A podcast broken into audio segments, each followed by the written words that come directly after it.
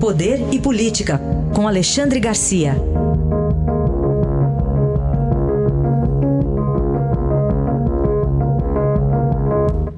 Alexandre, bom dia. Bom dia, Heisen. Bem-vindo. Obrigado. Bom dia, Carolina. Olá, bom dia. Bom, Alexandre, vamos começar falando da independência. Foi de um jeito diferente, né? Sem desfile, com festa no Alvorada. É, e com praia cheia, né? Praia pessoal, cheia também. O pessoal ficou sabendo do, dos, dos, milagres da vitamina D, né? Quanto mais vitamina D, é, menos é, virose. E foram lá pegar sol e, e renovar o ar um pouco, né? Porque a pessoa trancada em casa não tem renovação de ar. Tudo isso é saudável, mas, enfim, é, o, o, não houve o desfile exatamente para evitar aglomeração e, e, no entanto, houve uma, um, uma pequena cerimônia uh, na residência oficial do presidente, Palácio Alvorada. Uh, aqui compareceram ministros e dois chefes uh, de, de poder, o, o ministro presidente do Supremo e o senador presidente do Senado. E, e, o ministério, como eu disse. O presidente saiu do, do prédio do Palácio Alvorada de Rolls Royce cheio de crianças, né? umas 10 crianças dentro, percorreram aí uns 300 metros até a cerimônia do hasteamento da bandeira, do hino nacional, do hino à independência.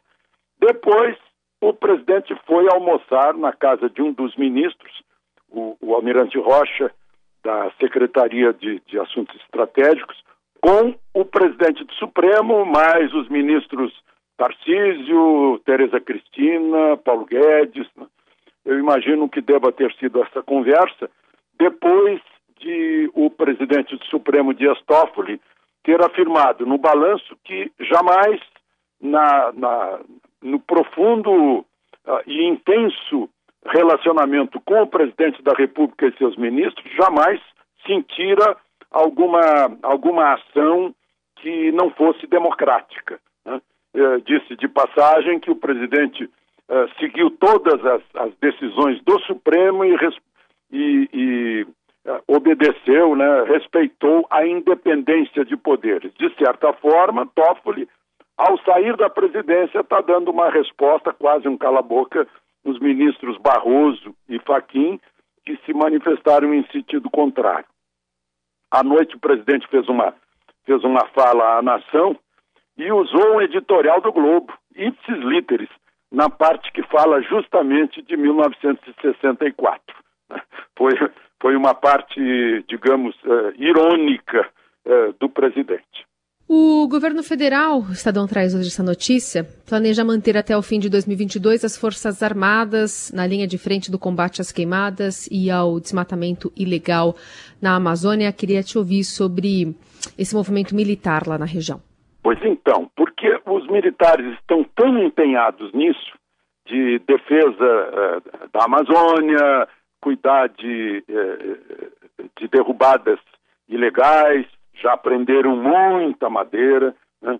uh, evitar fogo, proteger nações indígenas, dar assistência social para indígenas e para as populações ribeirinhas, e mais cumprir outras missões de, de segurança, de eh, lei e ordem no Rio de Janeiro, principalmente, que deixaram de lado a sua principal atividade, que é a defesa da pátria.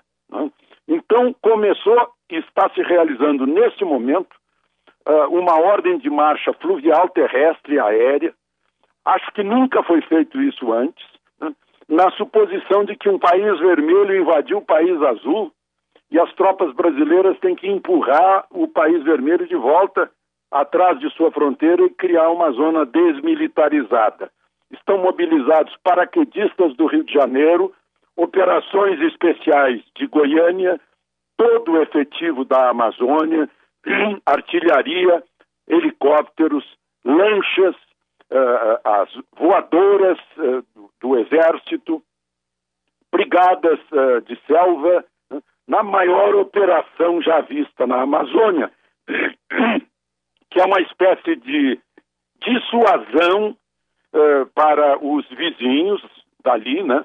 Uh, na cabeça do cachorro ainda existe permanência, ainda existe manifestações de Farc e agora de FLN, Frente de Libertação Nacional, e a fronteira difícil da Venezuela, em que eh, venezuelanos eh, são recebidos como refugiados políticos no Brasil. Então, essa demonstração é uma manobra, é um ensaio, é, é uma, uh, um treinamento uh, das Forças Armadas na sua missão principal, que é a de defesa da fronteira e da soberania, e especialmente da Amazônia, né, que está sob a cobiça de muitos estrangeiros há, há mais de um século. Né? Só queria lembrar que no tempo do Barão do Mauá, quando ele começou a companhia de navegação lá da, da Amazônia, havia a intenção, isso no tempo do Império, de, de, eh, havia a intenção de internacionalizar os rios da Amazônia, que são a saída para o Equador, Bolívia, Peru, eh, Colômbia, para o Atlântico. Né? E, e graças à presença brasileira isso não foi feito. Internacionalizar os rios é a primeira parte para internacionalizar a Amazônia. Este foi Alexandre Garcia, que volta amanhã ao Jornal Eldorado. Obrigado, até amanhã. Até amanhã.